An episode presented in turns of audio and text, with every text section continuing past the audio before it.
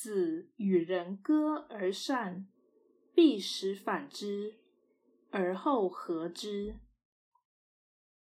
孔子与人同歌，若感觉对方唱得好，必使其再唱一遍，然后跟着和声。